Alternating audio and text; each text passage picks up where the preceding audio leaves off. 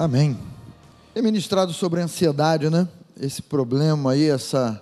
Até mesmo num, numa das mensagens, eu, eu, eu, declarei alguma coisa que a ansiedade é como um, um espírito que vem para nos prejudicar, né? para roubar a, a nossa paz, para gerar intranquilidade, para gerar dificuldades.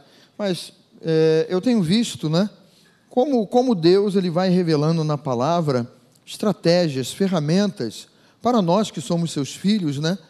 Para nós que somos povo de Deus, de como lidar com esse com esse mal, né? Vamos falar assim. Com esse, é, é, muitas vezes é uma fase, a ansiedade é uma fase, por um momento difícil que você possa estar passando, por um momento complicado que você possa estar vivendo, né? Geralmente nós ligamos ansiedade, ah, pastor, é, eu percebo muita ansiedade quando há uma instabilidade financeira percebo ansiedade quando é, acontece talvez algum sintoma, alguma dor, alguma, alguma fisgada, sei lá, né, no meu corpo e tal, eu já começo a ficar preocupado ou, ou, ou alguma coisa que gere esse desconforto e nós vamos é, é, permitindo, ou muitas vezes, né, é, é, é, olhamos e percebemos que a ansiedade ela começa a bater a porta do nosso coração ela começa a, a, a, aqueles pensamentos de ansiedade começam a vir atacar a nossa mente, trazendo ou medo ou uma preocupação ou alguma coisa que venha desestabilizar. É? Coisa boa, eu sempre digo isso, né? É quando nós estamos é, servindo a Deus, porque o cuidado de Deus sobre a nossa vida gera paz. Gera ou não gera? Gera. E se você tem paz, não é? Você sabe assim, olha, eu, eu, eu estou com a minha vida sobre uma rocha. Eu estou com os meus pés sobre uma rocha. Eu não estou não é, num lugar inseguro. Por exemplo, né, se você enfrenta uma situação no mar, não é, de ondas, de ondas que se levantam, né? Mar, é, é, você faz logo a, a, a ligação, né? Mar, água, você sabe que tudo aquilo que é mais pesado que cai na água, o que acontece? Afunda, não é? Então você faz logo aquela eh, ligação, e caramba, o barco está balançando demais, né? As ondas estão batendo aí, aí você já começa, daqui a pouco, esse barco, será que o barco vai aguentar? Será que o barco não vai aguentar? Mas quando nós pensamos em Deus, né, e a palavra fala sobre isso, né? É, a palavra chama Deus de uma rocha. E ela diz assim: Nós temos uma rocha por debaixo dos nossos pés. Você pode dizer isso comigo? Eu tenho uma rocha por debaixo dos meus pés. E rocha é sinal de estabilidade, de segurança, de uma coisa é, que não muda, de uma coisa que está ali. Você está vivo há quantos anos aí? 50, 60, 80, tem alguém de 90 aqui? Opa, baixou rapidinho a mão, levantou, abaixou, não é? Mas quantas vezes você viu o corcovado mudar de lugar? Tenho certeza que nenhuma, né? Você já viu o pão de açúcar? o pão de açúcar se mudou, foi lá para Nova Iguaçu. Você já ouviu essa notícia? Não, porque todas as vezes que você pega ali a Zona Sul, você vai olhar, não é? E vai ver o pão de açúcar está naquele devido, aquela rocha está naquele devido lugar, ali, fincada ali, não é? E você sabe, é estável, está ali, é uma rocha, não muda ela não sofre uma instabilidade, né? ela, ela permanece ali. Então, quando a Bíblia fala que o nosso Deus é uma rocha, está dizendo a mesma coisa para nós. Está dizendo assim: o nosso Deus ele não muda, ele é estável, ele é segurança, ele é o rochedo da nossa salvação. E mesmo o, o mar, por exemplo, né, batendo ali na, na, na, no, no, pão de açúcar, né? o mar ele não tem poder sobre aquela rocha, porque o mar bate e bate muito ali constantemente, mas ela permanece inabalável. Então, na palavra, né, nós temos essa orientação de Deus, e ele diz assim: não andeis ansiosos por nada, não andeis ansiosos por coisa alguma. O nosso Deus, ele vai trazendo esse despertamento e vai trazendo essa ferramenta, e vai trazendo isso para o nosso coração, e vai dizendo assim: olha, você não precisa viver instável, você não precisa viver preocupado, Você não precisa viver é, é, pensando como, como vai ser. Na verdade, quando Deus ele nos diz isso, não andeis ansiosos de coisa alguma, Ele está chamando a nossa atenção para Ele, para quem Ele é, para a pessoa que Ele é, para a revelação dele na palavra. Então, ansiedade não é algo que caracteriza é, é, é, que é caracterizada somente no mundo de hoje.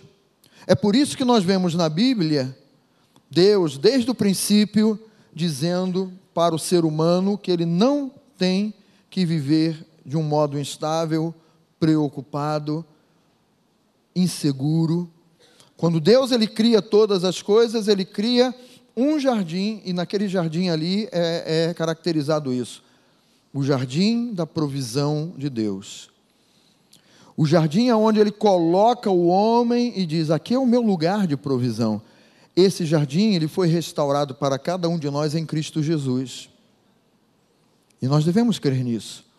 Jesus hoje é o jardim do Éden para nós.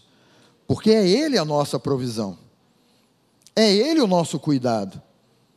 É ele quem cuida de nós. Você já, já observou, né, quando a, o, os profetas falam sobre Jesus, né, e o profeta Isaías é o, é o especialista nisso, ele fala, é, ó, ele é o príncipe da paz. E quando Jesus é revelado, né, ele diz assim, ó, a minha paz vos dou, não vou lá dou como o mundo a dá. Ou seja, o mundo, entre aspas, tem uma paz que acontece na nossa vida quando tudo está correndo bem as finanças estão bem, a saúde está bem, não é? Você tem as coisas, né? Tua vida está lá organizada. Então, se você foca naquilo que você tem, naquilo que você tem recebido, isso gera uma tranquilidade em você. Isso gera uma paz. Mas Jesus diz assim: olha, a minha paz vos dou. Ele está dizendo assim: ó, vocês sempre poderão gozar da minha paz, independente de vocês terem aos olhos humanos alguma coisa ou não porque Ele é a nossa paz. Quando ele, é, é, Jesus, no Evangelho de João, ele diz assim: Olha, no mundo passais por aflições. Né? Aí nós focamos sempre isso: no mundo passais por aflições, tem de bom, ânimo, né? É, é, é, eu venci o mundo, mas nós esquecemos de um versículo, né? de, um, de um trechinho anterior a esse versículo, né? É, que, que vem falar ao nosso coração, aonde Jesus também ali ele fala sobre paz, para que nós tenhamos paz nele, para que nós tenhamos essa tranquilidade nele, né? Deixa eu ver se eu acho aqui para para ler para você aqui no Evangelho de João. E fica tão, é? João deve ser aqui na altura do 17, se você João 16. João 16, versículo 33, né? Ele começa dizendo assim, nesse mesmo versículo aqui, ó. Essas coisas vos tenho dito. E ele diz assim: para que tenhais paz em mim. É o princípio do versículo. Mas nós focamos muito a segunda parte. No mundo passais por aflições. Nós focamos as aflições, né? E Jesus, né? Ele, ele percebe isso e ele, e ele declara isso aqui: vocês podem ter paz em mim. Eu estou dizendo isso para vocês, eu estou anunciando essa palavra para vocês, para que vocês tenham paz em mim. Aí ele traz o alerta, dizendo: olha, no mundo vocês vão passar por aflições. Ele vai fechar o versículo de novo, focando nele, né? Mas tem de bom ânimo, eu venci o mundo. Ou seja, ele está dizendo: olhem para mim, porque a vitória de vocês está em mim. Então, ansiedade é alguma coisa antiga, alguma coisa que vem de longe. Ansiedade sempre foi uma estratégia do inferno para trazer cativeiro aos filhos de Deus, para trazer preocupação, para trazer instabilidade, para roubar de nós o chão firme que temos por debaixo dos nossos pés, chamado Jesus, não é? E ele mesmo no Evangelho, ele declara: olha, o homem que é feliz é aquele que constrói a sua casa sobre a rocha.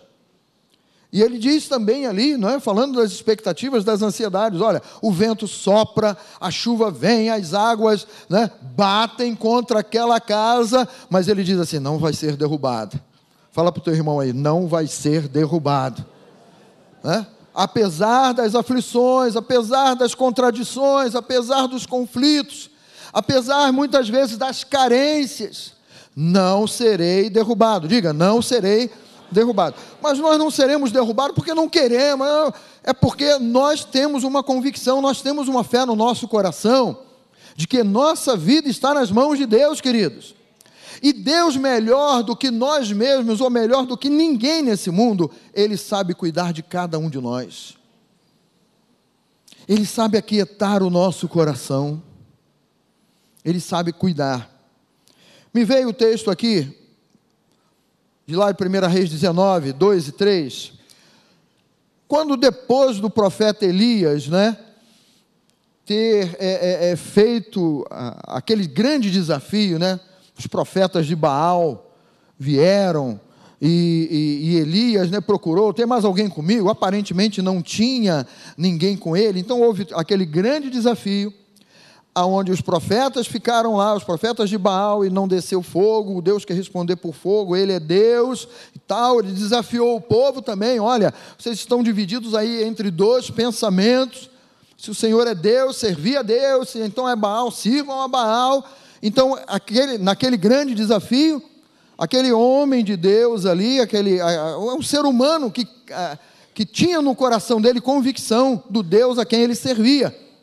Ele mandou preparar tudo, ele mandou, até exagerou, mandou cavar, colocar mais água e tal. E quando ele faz uma oração, o fogo cai do céu, consome o holocausto. Depois ele, ele, ele declara uma perseguição e uma grande matança aos profetas de Baal. Não é? Um grande momento na vida de Elias. Um momento não é? onde ele, ele percebe claramente que Deus está no controle. Um momento em que ele percebe claramente que Deus é o Deus da vida dele, que é o Deus que responde à oração dele, que é o Deus que faz o impossível porque ele clamou. Ele clamou e o fogo desceu do céu. Ele não precisou ficar ali como os profetas de Baal, né? Ficarem, eh, ficou, ficar se martirizando ali, Senhor, por favor, responde a meu clamor, mostra que tu és o, o verdadeiro Deus. Não, ele simplesmente faz uma oração conforme a palavra de Deus nos ensina a orar. E, e nessa oração, eh, não pessoa, Deus, está ouvindo? Vai, vai ou não vai? Como é que vai ser? Não. Ele faz uma oração o fogo cai do céu, consome, consome tudo ali. E logo em seguida a isso, né, o esposo de Jezabel, o rei Acabe, ele vai trazer essa notícia para Jezabel. E aí vem, né, uma voz, e aí vem uma ameaça, e aí vem a instabilidade. Então Jezabel mandou um mensageiro a Elias, né? E esse mensageiro aí sempre é do inferno. Quantos mensageiros do inferno batem à tua porta? Quantos e quantas vezes, durante, muitas vezes um dia, durante uma semana, quantos mensageiros do inferno tentam gerar ansiedade e preocupação na tua vida? Ela, ela não perdeu tempo, né? Ela mandou um mensageiro Assim como Satanás sempre manda um mensageiro. E o mensageiro ele tinha uma resposta, ele tinha uma frase ali do inferno: Façam-me os deuses como lhes aprouver, se amanhã, a essas horas, não fizer eu a tua vida, falando para Elias, tá? Aprouver, se amanhã, a essas horas, não fizer eu a tua vida, como fizestes a cada um dos profetas do Deus dela, do Deus Baal. Você percebe que uma frase do inferno ela, ela vem exatamente para gerar cativeiro? Uma frase do inimigo, ou um rumor, ou uma notícia torcida, mal mal veiculada, ela tem, ela tem o poder de gerar instabilidade? E aí, o versículo seguinte, que é o 3, ele diz assim: Temendo, pois, quem? Elias. Temendo, pois, Elias levantou-se e, para salvar a sua vida, se foi. Ele ouve, né? Aí é, é, é, é que vem exatamente esse contraste. Elias era um homem de Deus, sim ou não? Sim. Elias foi ele quem profetizou a seca, e a seca aconteceu, e a fome veio. Elias, ele, ele antes disso aí, ele encara o próprio rei Acabe, que o mordomo do, do, do rei até ficou constrangido quando o mordomo se encontra com Elias, e Elias manda um recado para o mordomo, era Obadias, se não me falha a memória, e Obadias, e Obadias ouve assim dele, ó, vai avisar Acabe que eu quero falar com ele. E Obadias diz assim, o quê? Se eu for falar com Acabe está por aqui com você, Acabe está doido para tirar a tua vida porque tu profetizou a seca, cara. Tu quer que eu vá lá falar com ele? Que você está querendo falar com, é, é, que você está querendo ter uma palavra com ele, ele vai me matar. E, o Elias fala: não, pode ir lá que ele não vai te matar, não. Né? E ele, o próprio profeta vai encarar o rei Acabe. E, e, e Acabe já manda para ele assim: ah, você é o grande perturbador de Israel, né? Você é aquele que está causando esse alvoroço todo, né? E ele fala para Acabe, o recado de Deus para, para Acabe, não é? Ele encara o rei, ele não, ele não teme encarar o rei. Mas quando ele recebe um recado de Jezabel, né? aliás, os recados das mulheres muitas vezes são aqueles recados que nos fazem tremer.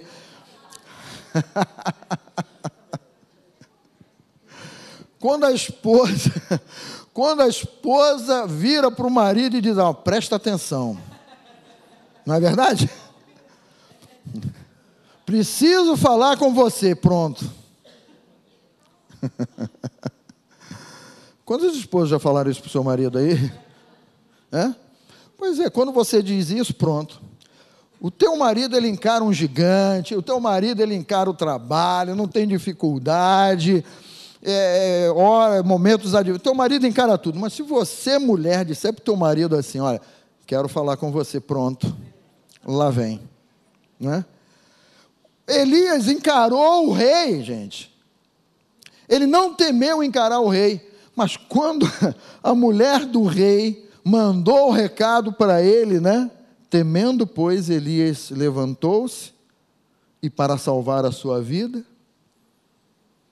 Por que, que ele não teve medo de perder a vida quando estava diante do rei? Que tinha o poder de dizer: homens, prendam a Elias e levem ou para o cativeiro, ou levem ele agora e acabem com a vida do profeta Elias. Ele não teme. Mas quando o recado vem do inferno, muitas vezes nós nos deixamos desestabilizar. Mesmo depois de ter sido um grande instrumento nas mãos de Deus, Elias recebe uma má notícia e teme porque ali foi um recado direto do inferno para a vida dele, uma ameaça para a vida dele. E eu digo assim para você: olha, temer algo, temer uma notícia ruim, gera em nós ansiedade e abre brecha para o espírito de medo chegar. É por isso que Elias ele vai sair, temendo a própria vida, ele vai sair e vai se esconder dentro de uma caverna. Você já percebeu que a ansiedade tenta nos levar para dentro de cavernas? Que a ansiedade é, é, tenta nos arrastar para lugares que é um buraco, para lugares aonde nós queremos ficar angustiados, sozinhos, pensativos, e quanto mais pensativos, mais o espírito de medo encontra brecha, mais o espírito de medo encontra lugar para, para a atuação, então, temer ele é, é, é, tem esse poder de gerar ansiedade e abrir uma brecha para o espírito maligno chegar. Eu digo, olha, Elias sabia que Deus era com ele, sabia ou não sabia? Sim, Né? Elias sabia que Deus respondia às suas orações. Respondia ou não respondia? Sim, respondia. Né? Elias era um homem que era boca de Deus para esse mundo. Ou seja, Elias falava no nome do Senhor. Quando ele abria os lábios, ele falava como um representante de Deus. E mesmo, queridos, acontecendo, né, o mesmo pode acontecer conosco quando recebemos um diagnóstico ruim, ou ouvimos algo que vem nos surpreender. E aí é um ponto que nós precisamos prestar atenção, que é o discernimento. Será que os recados que nós estamos recebendo, você já tem discernido que pode ser um recado para gerar ansiedade e preocupação na sua vida? E se gera preocupação ou se gera ansiedade, vai gerar outras coisas também, porque ansiedade é fator de angústia também, é fator de depressão também, é fator de instabilidade. É quando não é, o será entra. Se o será entrou, a nossa fé saiu por uma outra porta. Porque fé não compactua com insegurança ou dúvida. Fé, ela age debaixo de uma crença daquilo que Deus fala ao nosso coração. Então, o mesmo acontece conosco, acontece com você ou comigo, né? Qualquer um de nós estamos sujeitos aos ataques das ansiedades, né?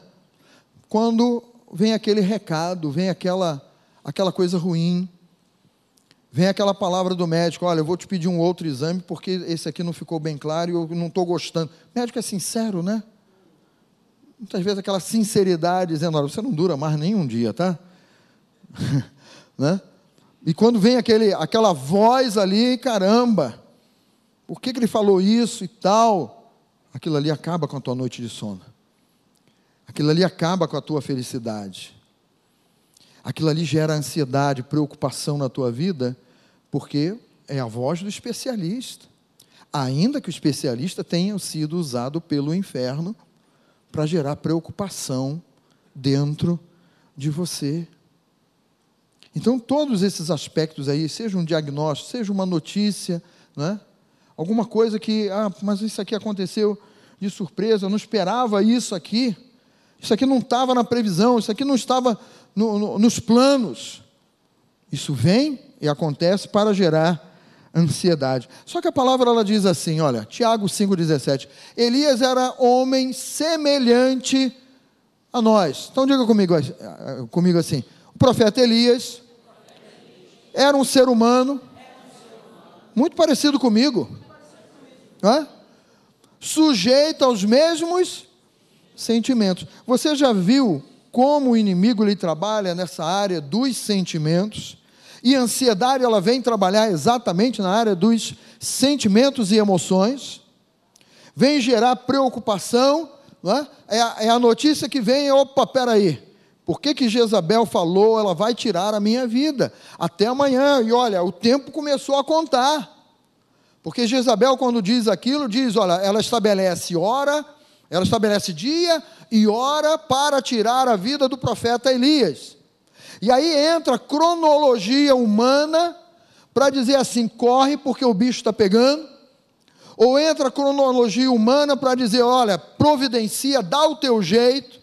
E quando nós pensamos assim, eu tenho que dar o meu jeito, eu estou tirando das mãos de Deus o cuidado que Ele tem de ser a rocha, de ser o sustento, de ser a estabilidade, de ser a tranquilidade, ainda que as águas tumultuem e espumejem na sua fúria, o mar e tal, não é? é, é o, o salmista ele sabe expressar a instabilidade, a intranquilidade, quando a má notícia vem, então, é esse aspecto né, do sentimento, da emoção, mexe conosco e, e, e, e chama a nossa atenção para tirarmos o foco de Deus né, e colocarmos nesses sentimentos e emoções mediante a notícia que nós acabamos de ouvir. Mas eu digo uma coisa para você, né? mais notícias tentam nos fazer esquecer que o nosso Pai é Pai de Diga assim: Ele me sustenta.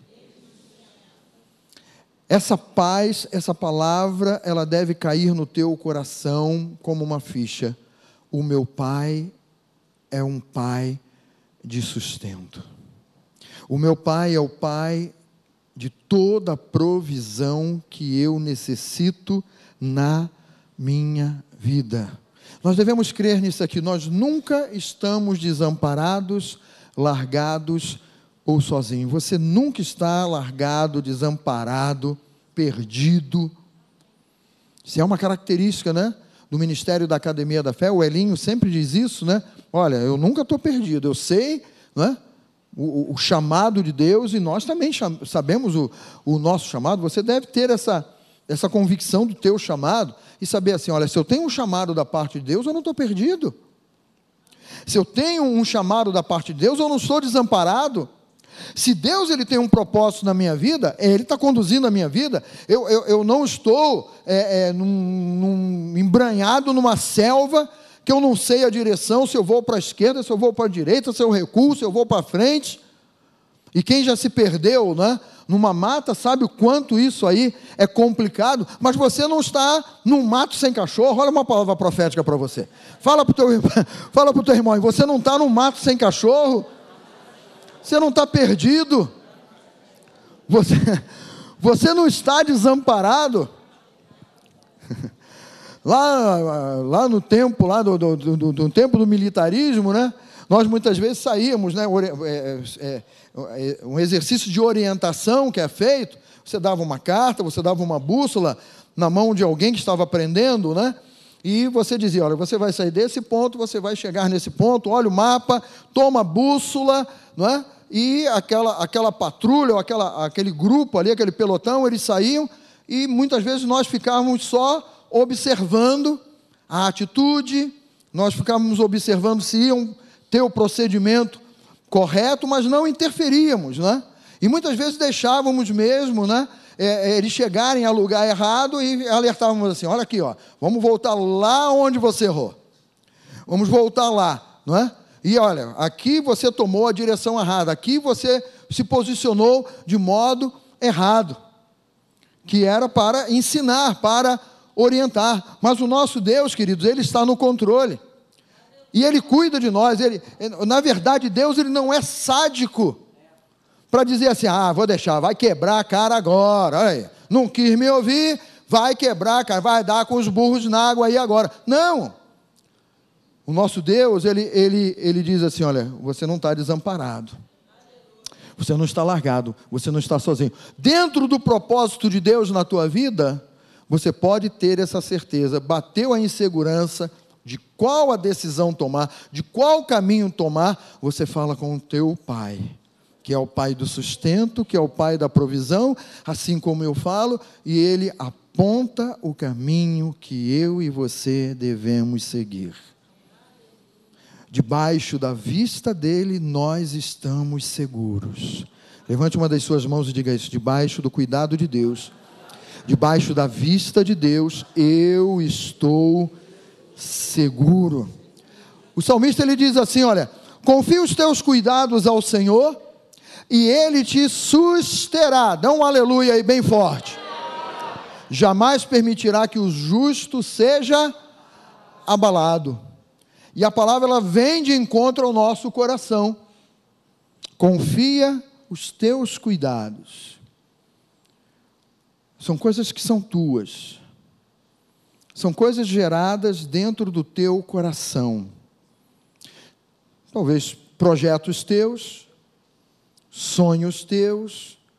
E a palavra está dizendo assim: olha, confia ao Senhor, coloca nas mãos dele os teus cuidados. Ainda que você esteja vivendo um momento assim em que os teus cuidados parecem que estão escorregando, a coisa saindo do controle na tua vida, no teu viver, no teu trabalho, na tua família, seja onde for. Tua vida é uma vida, é a vida que você tem. Quando você confia nas mãos dele, ele não permitirá que você seja abalado. Aquela palavrinha susterá, eu coloquei aqui alguns significados para que você perceba e receba no teu coração que é esse sustento de Deus. Confia o Senhor aos teus cuidados, porque diz assim: Ele, Ele vai fazer isso, ó.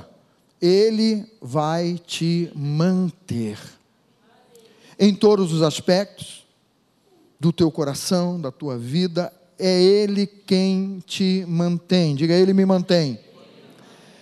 Ele providenciará. Tudo isso aí é significado daquela palavrinha ali, susterá.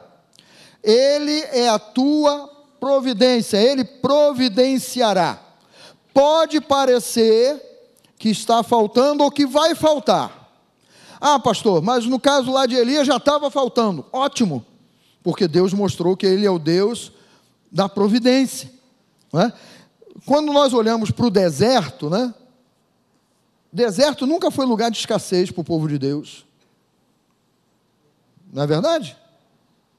Eu, eu, nunca vi um lugar de tanta provisão para o povo de Deus conforme o deserto. Que o povo, o povo teve o que precisava.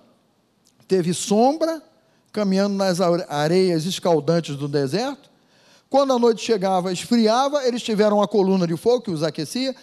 Tinham pão. Quando quiseram comer carne, fazer churrasco lá, tinha, né? Tinham água. No deserto não tem água, queridos. Fala para o teu irmão: no deserto não tem água. Mas Deus manteve, Deus providenciou uma rocha. Como é que uma rocha vai, a rocha vai, saiu? Porque era o nosso Deus, era Jesus representado ali naquela. Então, queridos, olha, suster significa, olha, Ele vai te nutrir.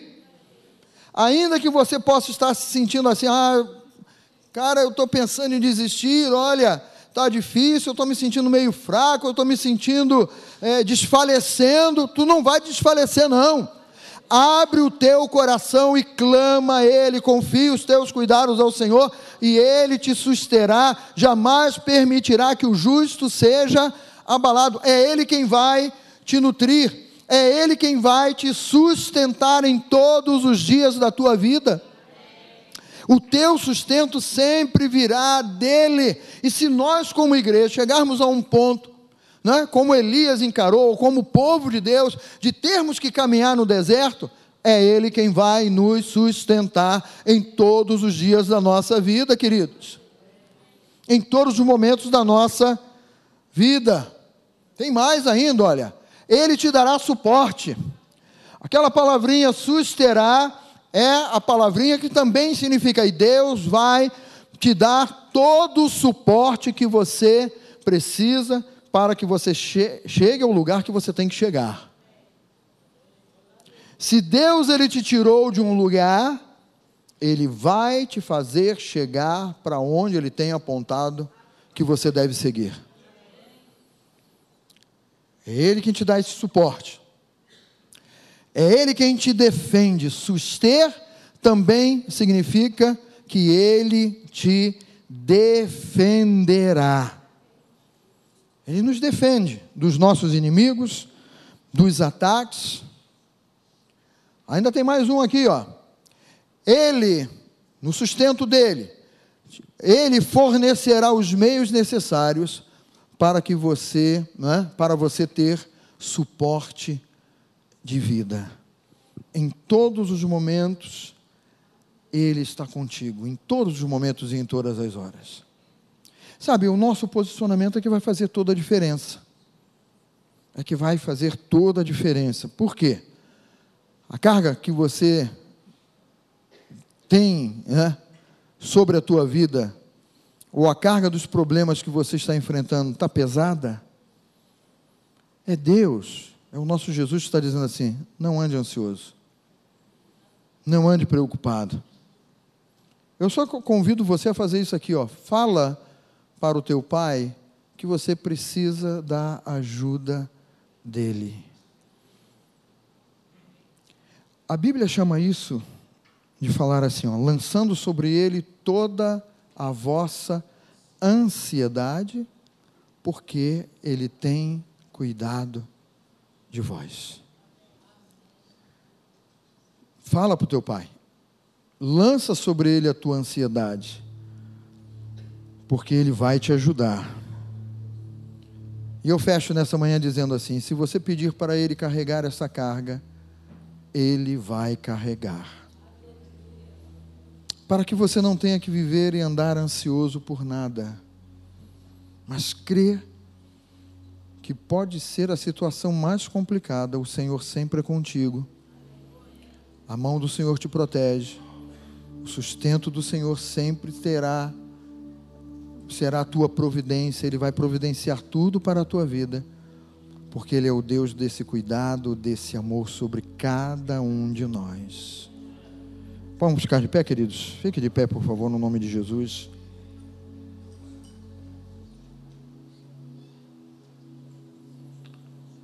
Feche, por favor, um pouquinho os seus olhos. Pai, muito obrigado, meu Deus, porque cada um de nós que estamos aqui, sempre precisamos ouvir a tua voz, a tua palavra, meu Pai. Obrigado, meu Deus, por esse despertamento, por essa ferramenta, que nos ajuda, meu Pai, a lidar com as ansiedades, com o medo, com preocupação, com as angústias, meu Pai, são grandes, ó Deus. São grandes os ataques que nós, os teus filhos, temos vivido nesses dias, ó Pai. As batalhas que temos no nosso pensamento. O será que chega, meu Deus? Será que Deus realmente tomou as minhas dores e as minhas enfermidades lá na cruz do Calvário? Será que realmente Deus é o Deus da minha provisão? Meu Pai, nós queremos lançar fora da nossa mente todo pensamento contrário, meu Pai. Nós queremos, meu Deus, repreender da nossa mente, meu Pai, todo pensamento de dúvida, meu Pai. Queremos te chamar de Pai, porque sabemos que tu cuidas e tu tens cuidado de nós. Tu tens, ó Deus, nos amparado. Nada nos falta, meu Pai, nada nos faltará, Senhor. Obrigado pela tua provisão. Obrigado pelo teu cuidado, Pai. Obrigado, meu Deus, porque somos sustentados por Ti em cada momento da nossa vida. Sabemos, ó Deus, que há tempo para todo o propósito, meu Pai, debaixo dos céus, mas em todo o tempo de todo o propósito, meu Pai, nós estamos debaixo do Teu cuidado, nós estamos debaixo da Tua provisão, meu Pai. Como é bom e como isso traz paz ao nosso coração. Queremos ter essa paz em Ti, Jesus, essa crença de sabermos, ó Pai, nunca estamos desamparados e debaixo, meu Deus, desse tempo, de cada propósito, nós estamos sendo cuidados por Ti em todos os momentos e em todas as horas. Santo Espírito, eu clamo a Ti, a ajuda que nós precisamos, a ajuda que eu e cada um dos meus irmãos aqui nesta manhã precisamos, que só pode vir de Ti nós carecemos e nós declaramos: ajuda-nos, Santo Espírito. Ajuda-nos nessa provisão que tanto precisamos. Nós cremos nisso. Nós cremos. Nós cremos. Não olhamos para as circunstâncias, mas olhamos para Ti, Jesus, o Autor e Consumador da fé. É por isso, meu Deus, que ao sairmos da Tua casa, nessa manhã, sairemos com a certeza da provisão, do Teu cuidado e da tua paz, no nome de Jesus. E se você crê, diga amém.